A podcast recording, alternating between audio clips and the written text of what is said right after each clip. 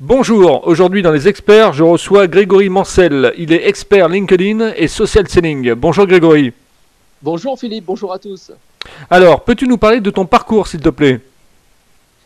Alors, je suis euh, auto-entrepreneur, expert LinkedIn, formateur LinkedIn et réseaux sociaux en, général, mais vraiment spécialisé quand même sur LinkedIn. Ça fait 7 ans que, je suis formateur au euh, LinkedIn et, aux réseaux sociaux, mais auparavant, j'étais journaliste. J'ai été journaliste pendant 25 ans. Euh, j'étais rédacteur en chef à Canal Plus lors de mes dernières années, pendant 13 ans, hein, donc euh, dans le domaine de l'audiovisuel. Et puis, je me suis reconverti, en fait, il y a maintenant 7 ans. Je ne sais pas trop quoi faire exactement. Et puis, d'un seul coup, bah, j'ai reçu un jour un mail de ma femme qui m'a qui m'a envoyé en fait un lien pour euh, m'inscrire à un MOOC sur les réseaux sociaux. Je me suis inscrit, j'ai fait la formation, ça m'a plu et je me suis lancé dans le grand bas des, réseaux sociaux. Et en fait, au fil du temps, j'ai resserré mon activité, c'est-à-dire qu'au départ, évidemment, je connaissais pas très bien euh, le domaine des, réseaux sociaux, j'étais très généraliste et au fil du temps, je me suis spécialisé dans LinkedIn parce qu'en fait, euh, je me suis rendu compte aussi que mes clients, ils étaient surtout demandeurs de formation sur LinkedIn. D'accord. Et alors justement, expert LinkedIn, ça veut dire quoi en gros? Alors ça veut dire que normalement, on ne se définit pas expert. C'est aux gens de dire, c'est aux autres de dire qu'on est expert. C'est vrai que ça fait un petit peu, euh, enfin c'est, c'est un petit peu avoir trop d'ego, on va dire, de se définir euh, expert. Euh, on n'est jamais, comment dire, on, ne sait jamais tout. moi, je me forme tous les jours, au jour le jour, donc forcément, mais on a une expertise. En tout cas, je pense avoir une expertise. C'est dans ce sens-là que je me positionne comme expert parce que je pratique ce réseau social tous les jours et je suis confronté à plein de situations, plein de problématiques différentes parce que en fait mes clients et même beaucoup de gens me contactent directement en message privé sur LinkedIn pour me, poser des, questions sur des problématiques qu'ils rencontrent. Donc du coup, au fil du temps, vraiment, je me suis perfectionné sur ce réseau social-là. Je ne pense pas qu'on puisse être expert de tout. À un moment donné, il faut se, voilà, il faut vraiment se resserrer sur euh, sur quelque chose qui nous correspond, qu'on aime faire et du coup, moi, bah, mon, choix, c'était LinkedIn parce que mes clients étaient sur LinkedIn. Quelles sont les erreurs les plus flagrantes que tu constates effectivement par rapport aux utilisateurs de LinkedIn? La première que je vois, c'est, et ça concerne aussi les entreprises, c'est de ne pas vouloir former leurs salariés. Au départ, il faut se former et pas jouer les apprentis sorciers, en gros. C'est ça la principale erreur. C'est que les gens, ils veulent, en fait, euh, ils vont créer par exemple une page entreprise. Alors, je dis pas tout le monde, hein, mais peut-être que certains ont déjà créé une page entreprise euh, sous la forme d'un profil. Alors qu'une page entreprise, ça se fabrique, euh, enfin ça, crée, ça se crée d'une certaine façon. Après, ben, les autres erreurs, il y en a, enfin, elles, sont, elles sont nombreuses, mais ce qu'on peut voir par exemple aussi, c'est le problème de, de gestion de l'irréputation. C'est-à-dire que sur LinkedIn, par exemple, quand on aime ou quand on commente des publications, ça n'a pas le même impact que sur les autres réseaux sociaux. Nos relations, potentiellement, peuvent voir nos interactions, nos j'aime, nos commentaires. Donc si on aime ou si on commente des publications euh, politiques euh, à caractère religieux ou alors polémiques, qui concernent par exemple les, gilets jaunes ou d'autres problématiques, eh bien nos relations vont le voir. Et donc ça veut dire que là, on n'est pas en train de placer une expertise. On est en train de donner son avis sur des sujets qui n'ont rien à voir avec euh, ce qu'on attend d'un réseau social professionnel. En tout cas, c'est mon point de vue. D'accord. Euh, tu parlais de, pages sur LinkedIn. C'est vrai qu'on voit très peu de pages sur, LinkedIn des gens. C'est souvent effectivement les profils, euh, les profils de compte, quoi. Oui, en fait, euh, la difficulté pour les pages. Alors, quand on a une entreprise avec de nombreux salariés, c'est tout à fait intéressant d'avoir une page. Le problème, c'est que quand on est auto-entrepreneur, par exemple, qu'on est seul, on a son profil, mais créer une page, même si on a un site internet, c'est compliqué de l'alimenter et vraiment d'en tirer quelque chose. Moi, j'en sais quelque chose parce que je suis formateur LinkedIn, j'ai mon profil, j'ai ma page, mais en fait, la page, j'ai vraiment du mal à, à la, déjà à l'alimenter pour qu'il y ait des gens qui, qui s'y abonnent, et puis en plus à générer de l'engagement. En fait, l'engagement, je le génère surtout depuis mon profil. D'accord. Euh, peux-tu nous parler d'une journée type de travail? Est-ce que tu te lèves tôt le matin et jusqu'au soir, comment ta journée se décompose? Qu'est-ce que tu fais? Ben Moi, je suis plutôt un lève-tôt. Hein. Alors, lève tôt, il euh, y en a qui vont dire Ah, mais c'est pas très tôt. En fait, je me lève souvent entre 6h et 6h30. Et puis, bon, euh, je me prépare, je commence à travailler. J'ai une pause déjeuner vers 8h euh, moins le quart jusqu'à 8h15. Et après, je, je continue, enfin, je, je, continue à travailler. Je, je fais des visios, souvent, hein, j'en fais plusieurs dans la journée, mais des visios qui sont pas très longues, qui vont faire une heure et demie à deux heures maximum. Et puis, j'ai beaucoup de travail de préparation où je prépare des supports de formation alors évidemment, avec le Covid, j'interviens principalement à distance, mais du coup, j'ai découpé mes, journées de présentiel euh, qui faisaient par exemple 7 heures en, en petite formation, euh, en fait, de, espacée d'une semaine où on est ensemble en fait pendant une heure et demie avec mes clients. Et du coup, j'ai réussi à m'adapter à, cette situation-là. Et le soir, euh, bon, bah, le soir évidemment, je me, détends pour le film, par exemple à 21h, mais ça m'arrive souvent, par exemple à 22h ou 22h30, bah, de, de revenir un petit peu travailler, consulter mes mails et travailler jusqu'à 23h minuit à peu près.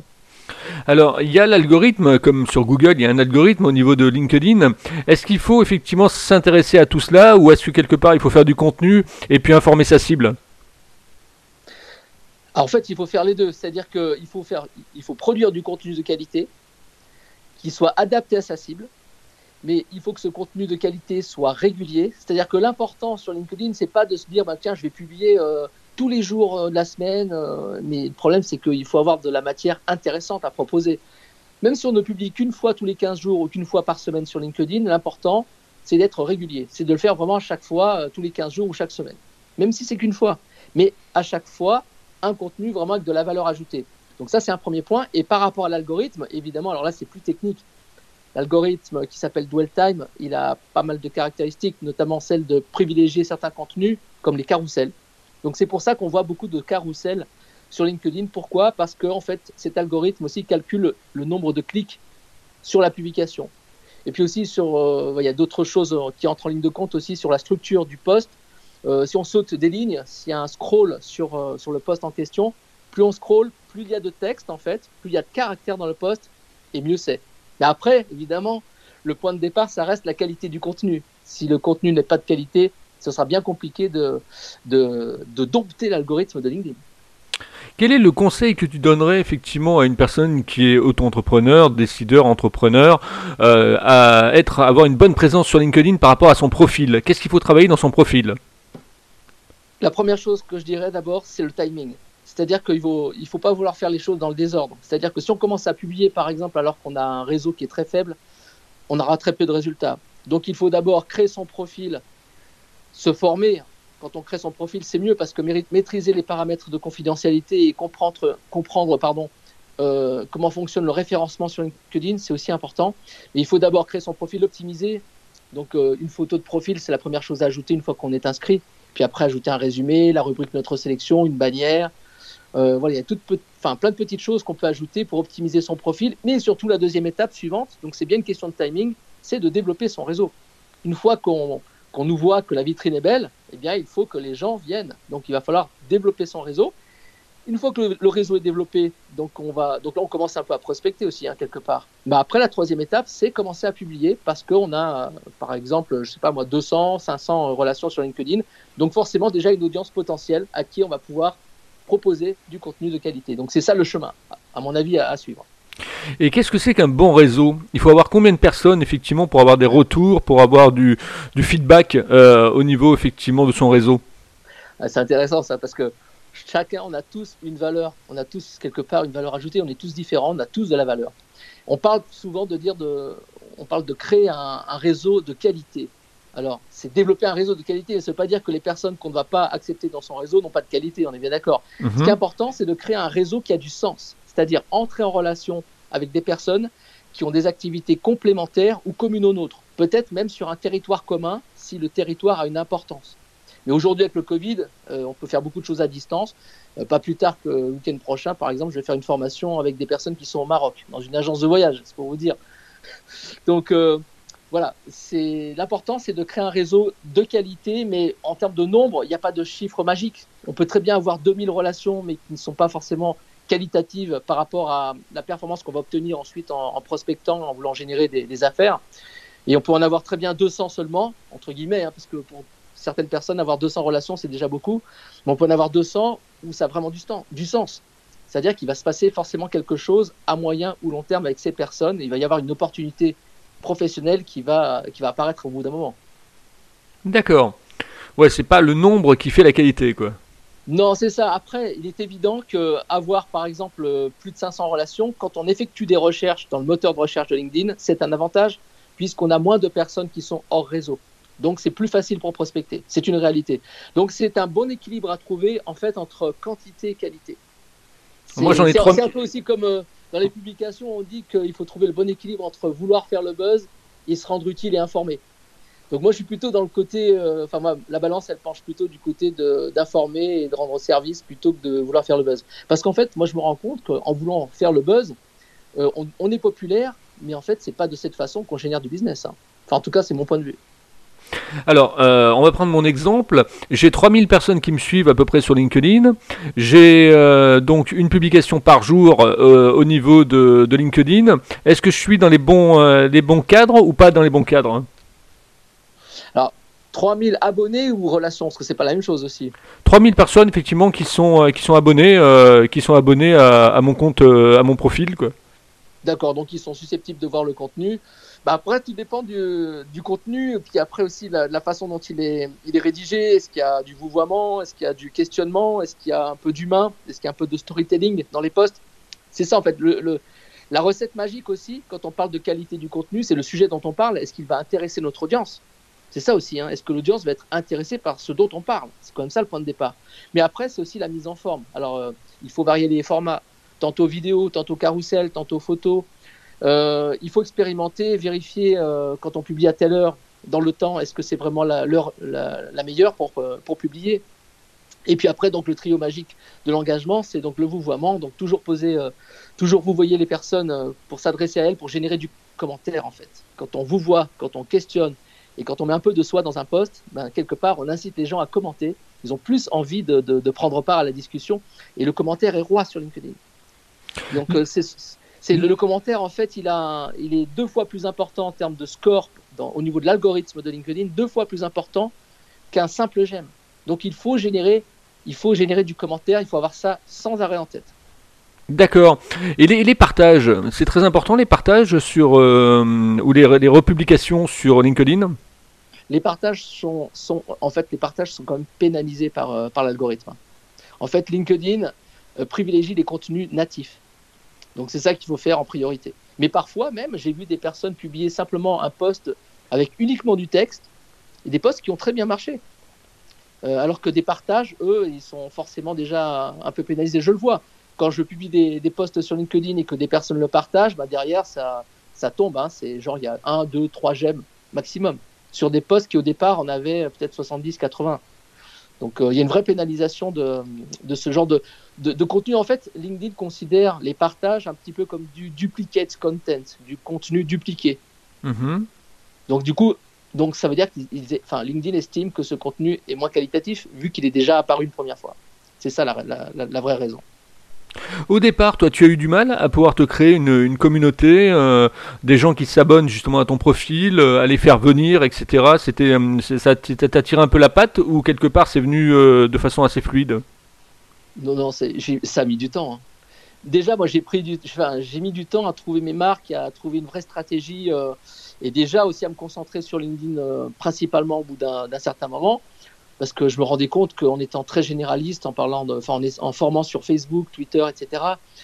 Euh, enfin, je trouvais pas ma voie. Et en fait, au fil des, du temps, des gens m'ont demandé euh, régulièrement des prestations sur LinkedIn, donc je me suis dit logiquement, bah, je vais me spécialiser là-dessus.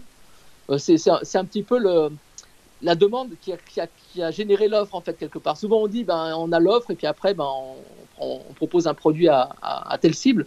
Ben là en l'occurrence c'est un petit peu l'inverse qui s'est produit. Ce sont les gens là, où la demande est apparue, bien je me suis adapté. Mais du coup maintenant je reste sur ce sur ce sur cette niche. Hein. C'est une stratégie une stratégie de niche hein, de rester sur LinkedIn.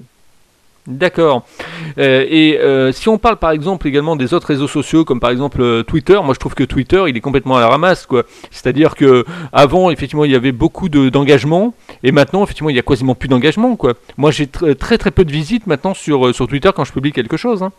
D'accord. Bah alors moi de mon côté, alors par sécurité, et c'est ce que je conseillerais aussi à toute personne qui, tout entrepreneur ou community manager qui démarre c'est de effectivement d'être présent sur les différents euh, réseaux sociaux, évidemment, mais de ne jamais les fermer, de se garder toujours une, porte de secours au cas où. Hein. Moi, je pense que LinkedIn, peut-être qu'un jour, il y aura plus de LinkedIn, on ne sait pas. Hein. Donc, je suis toujours sur Twitter. Et effectivement, moi, sur Twitter, il ne se passe rien pour moi. Et j'ai eu très peu d'engagement aussi. Donc, du coup, j'ai trouvé que c'était beaucoup d'efforts parce qu'en fait, sur Twitter, pour exister, il faut euh, publier au moins 3 à 5 tweets par jour. Et moi, ça me prenait une heure de travail par jour. Juste Twitter j'ai carrément arrêté du jour au lendemain. Et là, ça fait un an où je mets rien sur Twitter. J'ai perdu 400 abonnés. Je suis passé de 9300 à, à 8900 euh, abonnés, mais voilà, je le végète. C'est un peu comme Facebook, c'est pareil. En fait, moi, je mets mes forces là où ça marche. Hein. Donc, euh, alors peut-être que pour moi, ça marche sur LinkedIn et pour d'autres, ça va marcher ailleurs. C'est possible aussi. Hein. On n'a pas la, science infuse. Je veux dire, tout dépend de ce qu'on fait, de ce qu'on propose. Et il y en a aussi qui ont, euh, qui sont animateurs de communauté dans l'âme. Moi, je connais des personnes, ce sont vraiment des vrais animateurs de communauté, qui ont le sens du questionnement, de, de, la discussion, etc., qui le font très très bien, mieux que moi. Et donc, je comprends qu'ils aient des résultats sur Facebook et sur Instagram, par exemple, par rapport à moi. Donc, c'est ça aussi. Hein. Raconte-nous un petit peu l'historique de LinkedIn avant qu'il soit racheté par, le, par Microsoft. Oula Je suis pas un spécialiste de l'histoire de LinkedIn, mais tout ce que je peux dire déjà comme information, c'est que ce qu'on ne sait pas, c'est que LinkedIn est né avant Facebook. Mm-hmm. Une, année avant. Donc euh, LinkedIn est apparu avant. Euh, ce qui s'est passé au départ, c'est qu'en France, par exemple, les, personnes qui recherchaient euh, donc du business ou, de, ou du travail, en fait, ils étaient surtout inscrits sur sur Viadeo. C'était un réseau social franco-français qui a été racheté ensuite par par, le Figaro, mais bon, c'est comment dire, c'est une, c'est un, réseau qui a du mal à, survivre, on va dire. Hein. du coup, LinkedIn, à un moment donné, qui était moins utilisé, euh, a, pris le dessus. il y a beaucoup d'utilisateurs français qui étaient sur Viadeo, Viadeo et qui ont basculé sur LinkedIn. Ça a été mon cas d'ailleurs, hein. parce qu'en fait, il se passait rien sur Viadeo. Je le dis franchement, en tout cas pour moi. Et, puis après, bah, LinkedIn est monté en puissance. Hein. Euh, là, moi, je, trouve que là, sur les deux dernières années, euh, ça monte sans arrêt en puissance. Après, la problématique, c'est que effectivement, LinkedIn, c'est le réseau social, pardon, en vogue en termes de, réseau professionnel, mais il y a de plus en plus de contenu. Donc là aussi, c'est difficile de faire sa place sur LinkedIn. Donc si on parle de tout et de n'importe quoi, bah, à un moment donné, les gens ils se demandent euh, bah, c'est quoi notre business model, c'est quoi notre message? Donc en revanche, si on est expert dans un domaine, bah, les gens ils nous attendent. Donc si on arrive à créer un rendez-vous régulier avec les personnes, et du coup, bien, Philippe, vous en savez quelque chose avec, euh, avec vos. Avec les experts, ouais. Mmh. Ben oui. Donc du coup, c'est ça, la, la, vous êtes dans le vrai. Je pense que le secret, c'est ça, c'est de créer un rendez-vous avec son audience. Et, ça, et ça, ça marche bien, ça fonctionne bien. Qu'est-ce que les gens viennent chercher sur LinkedIn en fait? Des, des, recherches d'emploi, des spécifications de poste, euh, du business, euh, de, la, de la valeur ajoutée, de la recherche d'informations? Alors, on va dire qu'il y a beaucoup de recherches d'emploi, malheureusement. Il y a beaucoup de gens qui recherchent euh, un stage. Alors d'ailleurs, il y a des, initiatives qui ont été prises dernièrement avec la création d'un badge. Je ne sais pas si vous avez vu, hashtag, euh, c'est le hashtag Open to Stage et le hashtag Open to Alternance pour venir en complément du fameux hashtag Open to Work. Donc il y a beaucoup de demandeurs d'emploi, de stages, d'alternance, hein, évidemment. Euh, évidemment aussi, c'est le modèle business, c'est un réseau social professionnel. Donc il y a beaucoup de gens qui viennent pour développer pour vendre quelque chose, pour développer euh, leur nombre de prospects, leur réseau, générer des affaires, bien sûr. C'est quand même ça le principal de LinkedIn. Mais moi, je trouve que depuis 2-3 ans, euh, j'étais un, de ceux qui disaient auparavant que Twitter, c'était vraiment le réseau social euh, idéal pour faire de la veille. C'est vrai que sur Twitter, il y a une masse d'informations. si on organise bien sa, veille sur Twitter, c'est vraiment génial. En revanche, en termes de publication, moi, je n'ai pas eu de résultat. Eh bien, il se trouve que depuis 2-3 ans, je trouve qu'en fait, LinkedIn a vraiment fait fort sur le, côté euh, information, c'est-à-dire euh, le développement des hashtags sur la plateforme, la façon dont la plateforme a évolué aujourd'hui fait qu'elle devient vraiment un endroit important pour récupérer de l'information. Donc euh, je trouve que c'est le gros, gros effort fait par, par LinkedIn ces dernières années, c'est d'avoir pris en charge les, hashtags, ce qui n'était pas le cas auparavant, et du coup de donner la solution, une solution de, de veille informationnelle beaucoup plus intéressante qu'auparavant. Euh, quel est ton persona, quel est ton MINCEP également euh, par rapport effectivement à ton entreprise aujourd'hui? C'est-à-dire. C'est-à-dire effectivement ton persona à qui tu t'adresses, quels sont tes clients, et ton MINCEP, qu'est-ce qui te définit en fait? Alors, mon, mes, comment dire, mes clients euh, idéaux, en fait, je les ai identifiés par fonction. ce sont des dirigeants d'entreprise, donc chefs d'entreprise, CIO, copropriétaires, dirigeants, enfin bref, ça, c'est une cible. La deuxième, ce sont les responsables de ressources humaines. Et la troisième, ce sont les responsables marketing et communication. Pourquoi? Parce que en regardant qui à chaque fois me demande des prestations, bah, ce sont ces trois fonctions qui reviennent. Donc le meilleur conseil que je peux donner à, quelqu'un qui débute et qui se demande ben, à qui il va parler, bah, déjà ses premiers clients, qu'il vérifie qui le, qui, qui le contacte en fait, qui, qui contacte cette personne-là. Après, moi de mon côté, j'ai une, sorte de, de philosophie, c'est-à-dire que en fait, quand je fais des formations, je dis souvent à la fin de la formation, celle-ci ne fait que commencer. C'est-à-dire que je, je suis plutôt sur le bouche à oreille. Donc je capitalise sur le long terme. Mes derniers clients, les derniers clients que j'ai eus sont en fait des clients qui ont été euh, recommandés par d'autres que j'ai eu auparavant via le bouche à oreille.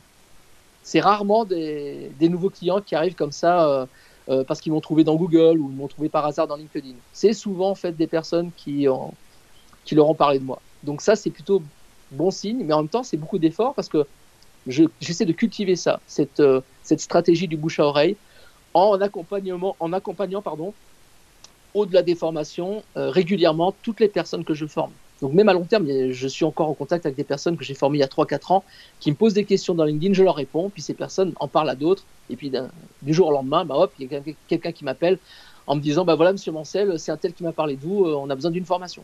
Et ça arrive très régulièrement. Et je pense que ça, c'est important.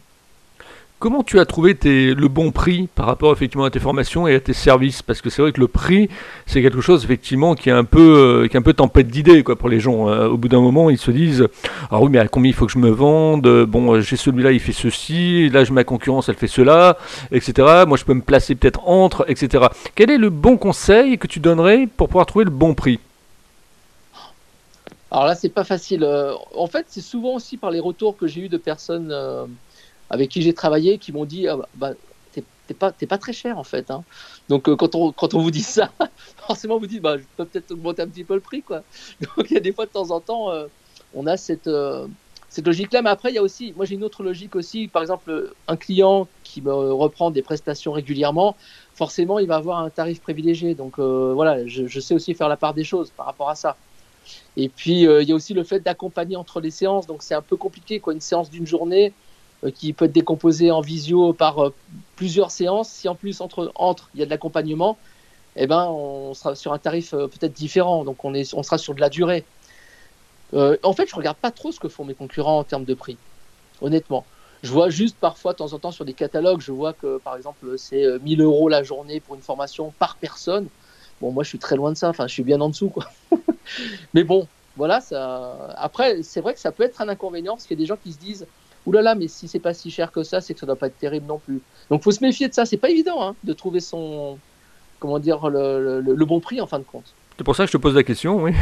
Euh, est-ce que tu as des mentors dans le monde de l'entreprise, dans le, monde entrepreneurial? Est-ce qu'il y a des gens qui t'ont fait rêver et qui t'ont donné envie effectivement de te lancer à ton tour? J'ai eu un mentor quand j'étais euh, enfant, mais bon, c'était un sportif, c'était Björn Borg. non, mais, non, mais à l'époque, c'était bon, c'est le, côté déterminé, euh, voilà, la, machine, quoi. C'est ça qui m'impressionnait. Mhm. Euh, outre le fait que j'aime le sport, mais sinon, d'un point de vue business, plus récemment, oui, il y a des personnes d'ailleurs avec qui je suis en relation, mais qui sont très anglo-saxons en fait. Hein. ils sont aux États-Unis. il y a Bryn Tillman, qui est l'une des meilleures spécialistes euh, du monde euh, de, LinkedIn et aussi du business euh, de la vente, hein, de la vente sur les réseaux sociaux et principalement sur LinkedIn. Il y a Mélanie Dodaro, mais je ne sais pas si ça va vous dire quelque chose, qui elle aussi est une spécialiste LinkedIn qui est aux, Pays-Bas. Il y a eu Kim Garst, une spécialiste des réseaux sociaux en général, spécialiste de Twitter, etc., qui habite en Floride, que j'ai suivi en fait au départ. Quand j'ai démarré, je me suis inspiré surtout, ben, des... j'essaie d'identifier des ténors les ténors mondiaux. Donc j'ai beaucoup suivi tout ce qui se passait au Social euh, euh, Media Marketing World euh, à San Diego. Chaque année, il y a un rendez-vous annuel où il y a les meilleurs marketeurs qui sont là. Donc j'ai essayé d'entrer en relation avec eux. J'ai suivi les meilleurs, j'ai identifié les meilleurs aussi. C'est ça qui est pas facile, c'est identifier qui est vraiment où est la crème de la crème. Et je me suis un peu inspiré d'eux, mais pas trop en France en fin de compte. Hein. C'est vraiment aux États-Unis. Est-ce que tu as un livre qui t'a marqué dans le milieu effectivement du business? Je lis pas assez. Je lis pas suffisamment pour le dire, malheureusement. Euh, je lis très peu d'ouvrages. Euh, bah, si, il y a le livre de Mélanie Dodaro sur, euh, pour bien, bien faire son profil LinkedIn et être performant sur LinkedIn. Mais sinon, non, je n'ai pas vraiment d'ouvrage de référence. je, lis, très peu en ce moment. C'est une erreur, je le sais, mais désolé. Comment tu te projettes dans un an, Grégory, par rapport à ton activité? Bah, je pense que il va falloir que je me. Enfin, je suis en train de me développer, donc il faut que je change de statut déjà. Pour l'instant, je suis auto-entrepreneur. Donc je vais changer de forme de société, ça c'est certain. Et peut-être qu'à un moment donné, je serai obligé de, grossir et d'avoir d'autres personnes qui travaillent avec moi. Il y a de fortes chances qu'à un moment donné, euh, je me pose la question sérieusement, parce que ça devient vraiment très compliqué de tout gérer tout seul. Surtout, euh, c'est toute la partie administrative, forcément, parce que la partie préparer une formation et l'animer, c'est sympa. Et même, même préparer une formation, moi j'aime bien, hein, parce que c'est un petit défi. Mais après, voilà, tout ce qui est paperasse, facture, etc., c'est un peu compliqué. Donc euh, oui, je pense que je vais grossir et puis je, je verrai si je peux m'associer avec quelqu'un. Et là, tu, tu, partirais sous quel mode de, structure? C'est assez intéressant quand on veut effectivement comme ça faire le pont, la, passerelle. Alors, euh, j'ai plusieurs, euh, plusieurs amis qui m'ont vanté les mérites de, du SASU. Mm-hmm. Alors, voilà, de cette forme de société où on peut être euh, en partie auto-entrepreneur et en même temps euh, être, euh, être en société. Donc c'est un petit peu une sorte d'intermédiaire après pour basculer complètement dans un autre modèle économique, j'imagine. Et moi, j'y suis pas encore, mais voilà, peut-être que je passerai en SASU dans quelques temps. C'est tout à fait possible. Ça, c'est important l'information que tu nous donnes. Là. on peut être effectivement auto-entrepreneur et être dans la SASU.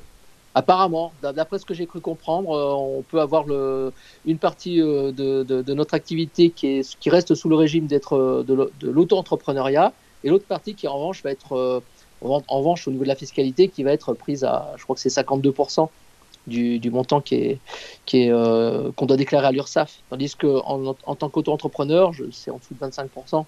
Donc du coup, ça peut être un bon compromis si à un moment donné on dépasse le plafond D'accord. autorisé pour, euh, en tant qu'auto-entrepreneur. D'accord, donc ça veut dire qu'en gros, si on prend un exemple, bon, euh, il y a une activité de service, elle peut rester dans l'auto-entrepreneur et la partie formation lourde peut être dans la SASU, par exemple. Par exemple, oui.